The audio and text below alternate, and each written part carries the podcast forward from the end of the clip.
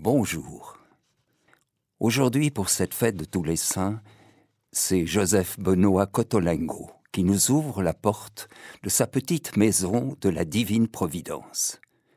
C'est là qu'il a accueilli tous ceux dont la sainteté était cachée, souvent exclus du monde. Nous sommes à Turin, dans le Cotolengo, cette extraordinaire, immense petite maison. Peut-être écouterez-vous la vie de Joseph Benoît Cotolengo un autre jour. Vous avez raison. Nous sommes tous les jours dans la communion des saints. Cette petite maison de Cotolengo, elle abrite plus de 400 personnes assistées, aujourd'hui encore. À côté des structures pour handicapés fonctionne l'hôpital, lequel dispose de 203 lits. Plus de 600 religieuses se dévouent au service des malades. Au total, 1200 volontaires de l'association Benedetto Cotolengo travaillent dans l'Institut, lequel accueille à Turin et ailleurs environ 2000 personnes. La raison d'être de cette petite maison, disait le pape François, n'est pas l'assistance humanitaire ou la philanthropie, mais l'évangile. L'évangile de l'amour du Christ et la force qu'il a fait naître et la soutient dans sa marche. L'amour de prédilection de Jésus pour les plus, fragiles et les plus faibles. Là est le centre. C'est pour cela qu'une œuvre de cette sorte ne peut aller de l'avant sans la prière, qui est la première et la plus importante tâche de la piccola casa, comme aimé à le répéter Don Cotolengo, et comme le démontrent les monastères de sœurs contemplatives qui font partie de l'œuvre. Né le 3 mai 1786 à Bras, gros bourg situé au sud de Turin, Joseph Benoît Cotolengo est l'aîné d'une modeste famille bourgeoise. Son père exerce la charge de percepteur. Sa mère, d'une grande piété, assiste tous les jours à la messe. Onze enfants suivront, dont six mourront en bas âge, et deux se consacreront au Seigneur, comme leur frère aîné. Joseph Benoît se distingue bientôt par ses qualités de cœur et de jugement, mais aussi par la véracité de son caractère. Sous la direction du curé de Bras, il se corrige progressivement, de sa tendance à l'emportement, à la colère. Mais à l'école, Rien ne peut entrer dans sa tête. Vous comprenez tout de suite, et moi, je n'y comprends rien, se désole l'enfant auprès de ses camarades. Joseph Benoît ne désire pas s'instruire dans le but d'obtenir une belle situation, mais de devenir un saint. Sa mère lui suggère d'invoquer saint Thomas d'Aquin. La prière est exaucée. Il se retrouve peu à peu parmi les premiers de sa classe il manifeste bientôt une vive conscience de la présence de Dieu. Écrit sur ses cahiers Dieu me voit et répète souvent in domino, être et agir en Dieu. Sa dévotion envers la Vierge Marie s'éveille sans tarder et il invite les membres de sa famille à réciter avec lui le chapelet. Sa mère lui enseigne la sollicitude envers les pauvres elle le charge de leur remettre argent, vivres ou vêtements. L'adolescent devient lui-même maître dans l'art de mendier pour ses pauvres auprès des parents, amis et connaissances. Joignant l'ascèse à la charité, il met bien souvent son dessert ou son goûter dans sa poche pour les leur distribuer. Parvenu à l'âge de 17 ans, il cherche sa voie, hésitant entre la vie religieuse et le clergé séculier. Il prie souvent et intensément pour connaître la volonté de Dieu. En 1802, les armées de Napoléon Bonaparte imposent leur loi au Piémont et ferment l'université de Turin. Joseph Benoît bénéficie alors des cours de deux professeurs de la faculté de théologie réfugiés à Bras. En 1805, il rejoint le séminaire d'Asti, son bourg natal ayant été rattaché à ce diocèse. Là, il se fait remarquer par sa piété, sa bonne conduite et son éloquence naturelle. On le surnomme Cicéron. Ordonné prêtre à 25 ans, le 8 juin 1811, il exerce bientôt à bras son zèle envers les pauvres et les pécheurs, avant d'être nommé vicaire à Corneliano. En 1814, après la chute de Napoléon, l'université de Turin rouvre ses portes et le jeune prêtre y poursuit ses études de théologie. En 1818, l'aisance avec laquelle il soutient sa thèse de doctorat le fait remarquer par les chanoines de la Très Sainte Trinité. Ils lui demandent à le recevoir dans leur société. Cette congrégation de six prêtres turinois dessert l'église appelée le Corpus Domini. Édifiée au XVe siècle pour commémorer un miracle eucharistique qui avait eu lieu en cet endroit. Cotolengo n'ambitionne pas un tel honneur. D'ailleurs, il n'est pas né à Turin, ce qu'exigent les statuts de la congrégation. On passe parfois outre. Le nouveau chanoine se distingue par sa serviabilité envers tous. Il s'ingénie à alléger le travail de ses confrères, en particulier par son assiduité au confessionnal et son zèle à visiter pauvres et malades. Mais pour lui, ce n'est qu'une situation temporaire.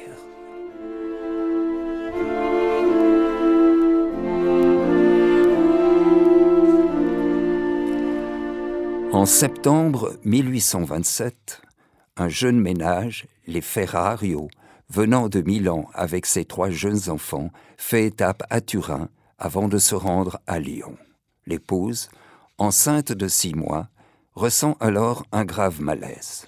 À l'hôpital, on ne veut pas la recevoir en raison de sa grossesse avancée. La maternité ne l'accueille pas non plus car elle n'est pas encore sur le point d'accoucher.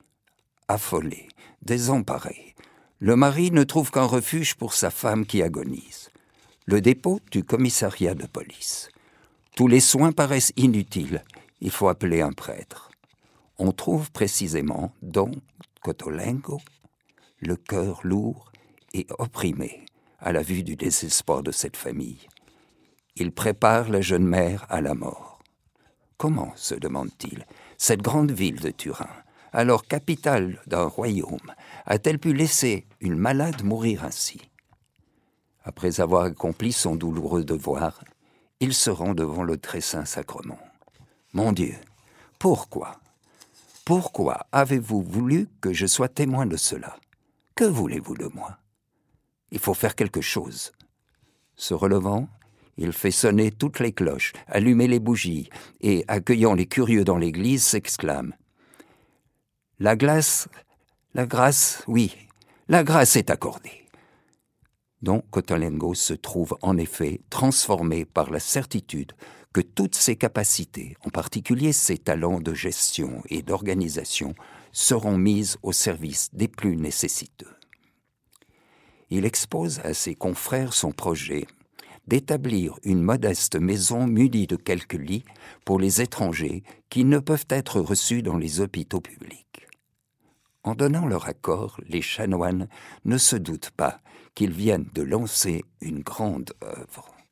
Lorsque celle-ci prendra de l'importance, ils s'ingénieront à aider leurs confrères dans toute la mesure du possible. Les débuts sont fort humbles sans autre revenu que la charité. En janvier 1828, on loue deux chambres dans la maison de la voûte rouge. Peu après, d'autres chambres s'ajoutent à mesure qu'augmente le nombre des malades. Des collaborateurs bénévoles se présentent.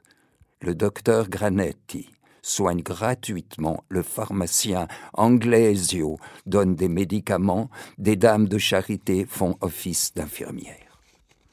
Mais ces pieuses personnes ne sont pas en mesure d'accomplir toutes les tâches que requiert un hôpital. Avec l'aide d'une jeune veuve, Marianne Nazi, Cotolengo institue alors les filles de la charité. Soumises à une règle, elles reçoivent le nom de Vincentine. L'œuvre est entourée de beaucoup de bienveillance, mais le fondateur se heurte aussi à de nombreuses critiques Il s'est lancé, dit-on, dans des projets dont la réalisation dépasse évidemment ses moyens. L'entourage, les parents, les confrères s'inquiètent et conseillent de renoncer à cette folle initiative. Les créanciers réclament et menacent. À l'archevêché, le pauvre moine est accusé d'accaparer des fortunes sous le prétexte de secourir les pauvres. Mais l'épreuve la plus dure vient du choléra, qui, en 1831, atteint le Piémont. Propriétaires et voisins s'inquiètent et font fermer le petit hôpital. Donc Cotolengo, abandonné à la volonté de Dieu, ne voit dans cette épreuve qu'un appel à rebâtir ailleurs en plus grand. En attendant, dans les locaux vides, il recueille des petites filles abandonnées et crée une école. Il trouve bientôt au nord de Turin, dans le faubourg malfamé de Valdocco, une petite maison à louer, qu'il dédie à la Sainte Vierge.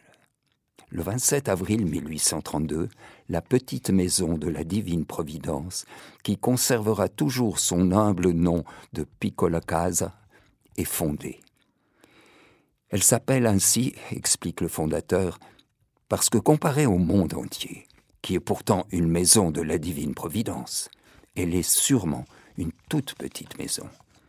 Et parce qu'elle n'est pas une œuvre de l'homme, mais une œuvre de la divine providence, où elle seule commande, guide et dirige à l'entrée est inscrite cette parole de Saint Paul, devise de Cotolengo, la charité du Christ nous presse.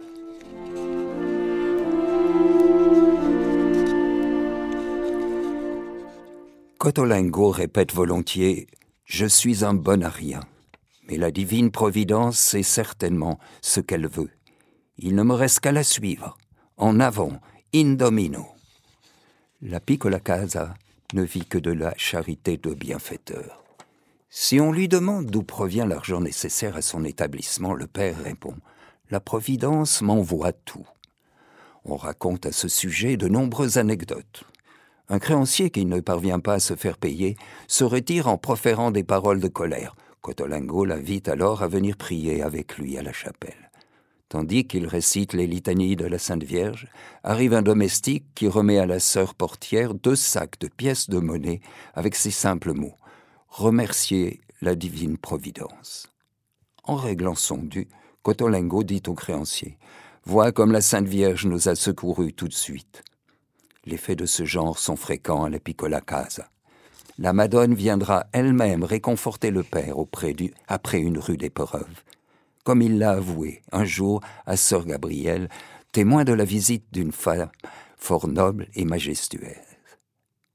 Le Père prévoit l'extension inouïe que prévoit, que prévoit prendre la Piccola Casa. En quelques mois, des cafés et autres bâtiments situés autour sont achetés et transformés une sorte de village prend forme, dans laquelle chaque bâtiment reçoit un nom significatif. Maison de la foi, maison de l'espérance, maison de la charité. De véritables communautés de personnes sont constituées, de style familial, comprenant des volontaires, hommes et femmes, des religieux et des laïcs, unis pour affronter et surmonter ensemble les difficultés qui se présentent. En 1833, trois pavillons s'ouvrent pour les épileptiques et deux pour les orphelins. En 1834, deux maisons nouvelles accueillent les malades mentaux, que le fondateur appelle les bons enfants. Les années suivantes, on accueille des sourds-muets, des jeunes en difficulté, des enfants abandonnés que l'on éduque sur tous les plans. Étudiez bien le catéchisme, demande le père, et vivez d'après ses enseignements. Le catéchisme est tout. Si on le connaît bien, on en sait assez. Si on ne le connaît pas, on ne sait rien. Les maisons sont dotées d'ateliers permettant aux convalescents d'éviter l'oisiveté et d'apprendre un métier. Lorsqu'on lui recommande un malheureux, Cotolengo répond Si c'est un propre à rien, nous le prenons. Si le cas est nouveau, le père établit une nouvelle famille, nouvelle famille de malades ou de nécessiteux, et si on lui conseille la prudence, il rétorque Nous n'avons pas à rechercher les causes de la maladie. Nous savons seulement que quelqu'un est malade, et d'une maladie telle qu'on le, refuse, on le refusera partout ailleurs. C'est donc la Providence qui l'a envoyé chez nous. Il recommande à ses collaborateurs Ce que vous devez le plus chérir, ce sont les plus abandonnés, les plus rebutants, les plus importants. Tous ceux, tous ceux-là, tous sont des pierres, des perles précieuses. Si vous comprenez bien quel personnage vous représente les pauvres, vous les serviriez à genoux. La conviction profonde le guide, en effet, que les pauvres sont Jésus. Ils ne sont pas son image, ils sont Jésus en personne, et comme tels, il faut les servir. Tous les pauvres sont nos maîtres, et ceux qui sont si rebutants à la vue sont encore davantage nos maîtres. Ils sont nos véritables trésors. Le principe fondamental de l'œuvre de Saint Joseph Benoît Cotolingo, affirmé le pape Benoît XVI, est d'avoir compris dès le début que celui qui est frappé par la souffrance et par le rejet tend à se renfermer, à s'isoler et à perdre confiance en la vie elle-même. C'est pourquoi prendre sur soi tant de souffrances humaines signifiait pour notre saint créer des relations de proximité affective, familiale et spontanée donnant vie à des structures qui puissent favoriser cette proximité, dans le style de cette famille qui se poursuit encore aujourd'hui. La mort prématurée de Marie-Anne Nazi, qui avait soutenu Joseph Benoît Cotolengo en 1832, n'arrête pas l'augmentation du nombre des Vincentines. À côté de celle-ci, œuvrent les frères de Saint-Vincent. D'autre part, donc Cotolengo en vient à fonder cinq monastères de sœurs contemplatives et un ermite. Dans celui des sœurs sourdes muettes, le très saint sacrement est exposé jour et nuit à l'adoration.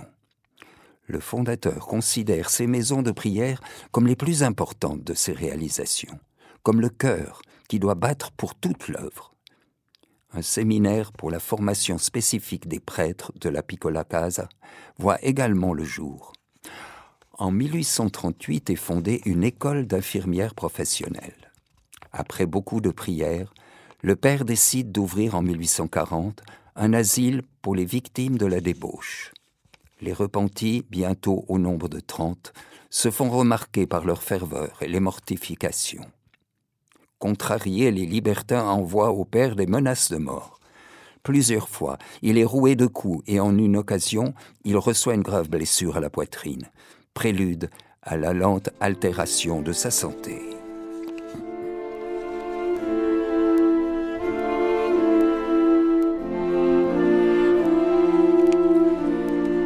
Chacun dans la Piccola Casa a une mission bien précise.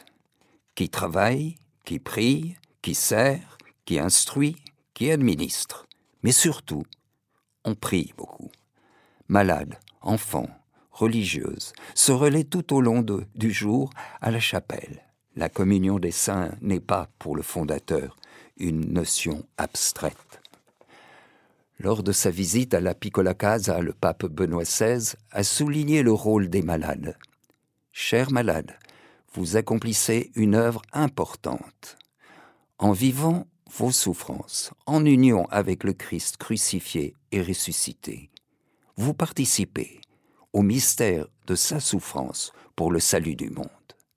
Chers frères et sœurs, ne vous sentez pas étrangers au destin du monde, mais sentez-vous comme les morceaux précieux d'une très belle mosaïque que Dieu compose jour après jour. Cette maison est l'un des fruits mûrs née de la croix et de la résurrection de Christ. Et elle manifeste que la souffrance, le mal, la mort n'ont pas le dernier mot, car la vie peut renaître de la mort et de la souffrance. Kotolenko, qui mène une vie si remplie de travaux matériels, soigne les malades, joue en récréation avec les jeunes handicapés mentaux, a pourtant une âme de contemplatif. Il passe des nuits entières en prière aucune décision importante n'est prise sans avoir été pesée dans la prière. À ses familles, il demande de ne rechercher que la gloire de Dieu et la sainteté. Il n'est pas défendu, dit-il, de prier pour telle ou telle chose. L'Église nous en donne l'exemple quand elle nous fait demander les biens de la terre. Mais c'est un autre esprit qui doit nous animer. Notre Seigneur nous a enseigné à chercher d'abord le royaume de Dieu et sa justice, et alors tout le reste nous sera donné par surcroît. Pour moi, la voie à suivre est la confiance absolue. Il ne faut pas seulement croire à la Providence, il faut se jeter dans ses bras. La Providence sait mieux que nous ce qui nous convient. Mais certains jours, le ciel semble fermé plus d'une fois, Cotolengo croule sous les dettes, molesté par des créanciers cité en justice. Tu crois que je suis sur un lit de roses écrit-il à son frère. Ah non. Si je m'écoutais, je cesserais tout cela. Mais Dieu veut, il veut cela de moi. Malheur à moi si je cesse de travailler. Si je m'arrête, j'entends les reproches des pauvres. Lorsque les dons diminuent, il commente si la Providence nous laisse manquer de quelque chose, cela ne peut pas venir d'elle, cela vient sûrement de nous. Faisons notre examen de conscience, il y a sûrement quelques péchés chez nous. Un jour, il s'écrie au milieu d'un sermon, Le péché existe dans cette maison, il est au milieu de nous. Quelqu'un de nous a gravement offensé le Seigneur. Qu'il s'en aille tout de suite, ou qu'il se corrige et s'amende à la piccola casa, le péché est une grande injustice, une ingratitude noire. N'habitons-nous pas une maison que Dieu écrase tous les jours sous le poids de ses bienfaits, qui voit tous les jours se renouveler le miracle de la multiplication des pains?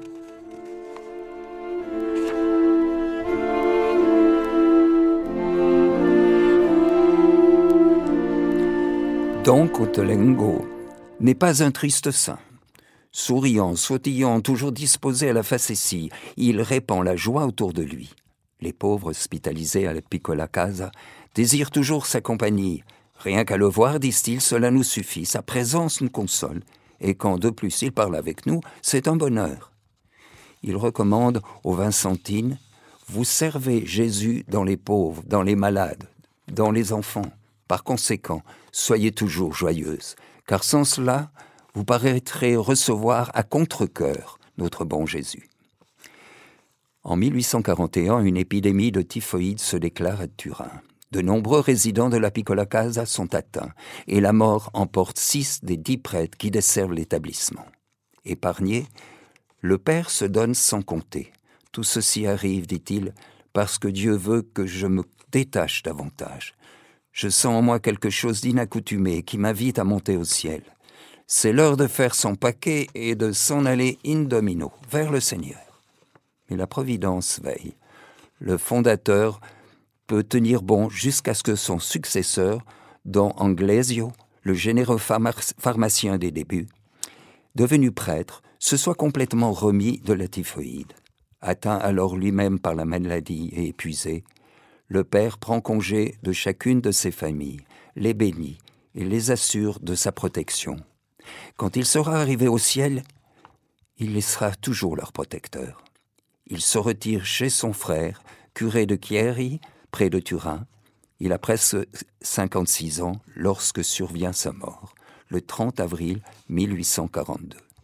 Ses derniers mots sont Misericordia, Domine bonne et sainte Providence, Sainte Vierge, c'est à vous à présent. Béatifié en 1917, le Saint Vincent de Paul italien a été canonisé par Pie XI le 29 avril 1934. Aujourd'hui, 35 filiales de la Piccola Casa sont établies en Italie. Les religieux et religieuses de Cotolengo sont présents aussi en Suisse en Éthiopie, au Kenya, en Tanzanie, en Inde, aux États-Unis et en Équateur. Il n'est pas donné à tout le monde d'entreprendre des œuvres aussi spectaculaires, mais chacun peut contribuer par ses petits actes de charité à ses œuvres de miséricorde, servant à propager la foi. La foi là et là aussi où la Providence l'a placée, l'amour de Dieu et la connaissance du véritable et unique Sauveur Jésus-Christ. Les œuvres de miséricorde corporelle consistent notamment à nourrir les affamés, loger les sans-logis, vêtir les déguenillés, visiter les malades et les prisonniers, ensevelir les morts. Parmi ces gestes, l'aumône faite aux pauvres est un des principaux témoignages de la charité fraternelle. Elle est aussi une pratique de justice, à l'image de la justice de Dieu. Dieu, disait le saint, répondra extraordinairement à qui se confiera extraordinairement à lui. Aujourd'hui, nous découvrons chaque jour que nous vivons dans l'extraordinaire. Aujourd'hui, nous attendons une réponse. Ouvrons notre cœur à la souffrance des innocents, ouvrons notre cœur à l'extraordinaire accueil de tous les saints. Ouvrons la porte de notre petite maison, comme le montre Joseph Benoît Cotolengo, appelé à la, la souffrance appelé à la souffrance extraordinaire du monde. Oui, il nous le rappelle. Et puisqu'il y a encore une minute, j'aimerais vous dire une petite chose. Quand j'avais autour des dix ans, avec mon père qui était médecin, je me suis trouvé à visiter cette maison de Cotolengo.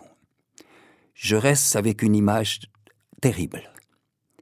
À l'entrée d'une grande salle où il devait bien y avoir une quinzaine, voire vingt personnes assises sur des chaises, des chaises percées, une sœur en grande cornette blanche distribuait des bonbons pour que les visiteurs les offrent aux patients. Je me retrouve face à une personne dont je vois encore la tête, avec le bonbon dans la main. Je n'ai pas pu lui le donner, je l'ai mis dans ma poche. Le hasard fait que, bien des années plus tard, dans un métier pourtant bien loin de celui de m'occuper de personnes handicapées, j'ai beaucoup travaillé avec des personnes handicapées. J'avais peut-être eu raison de garder mon bonbon dans la poche. À bientôt.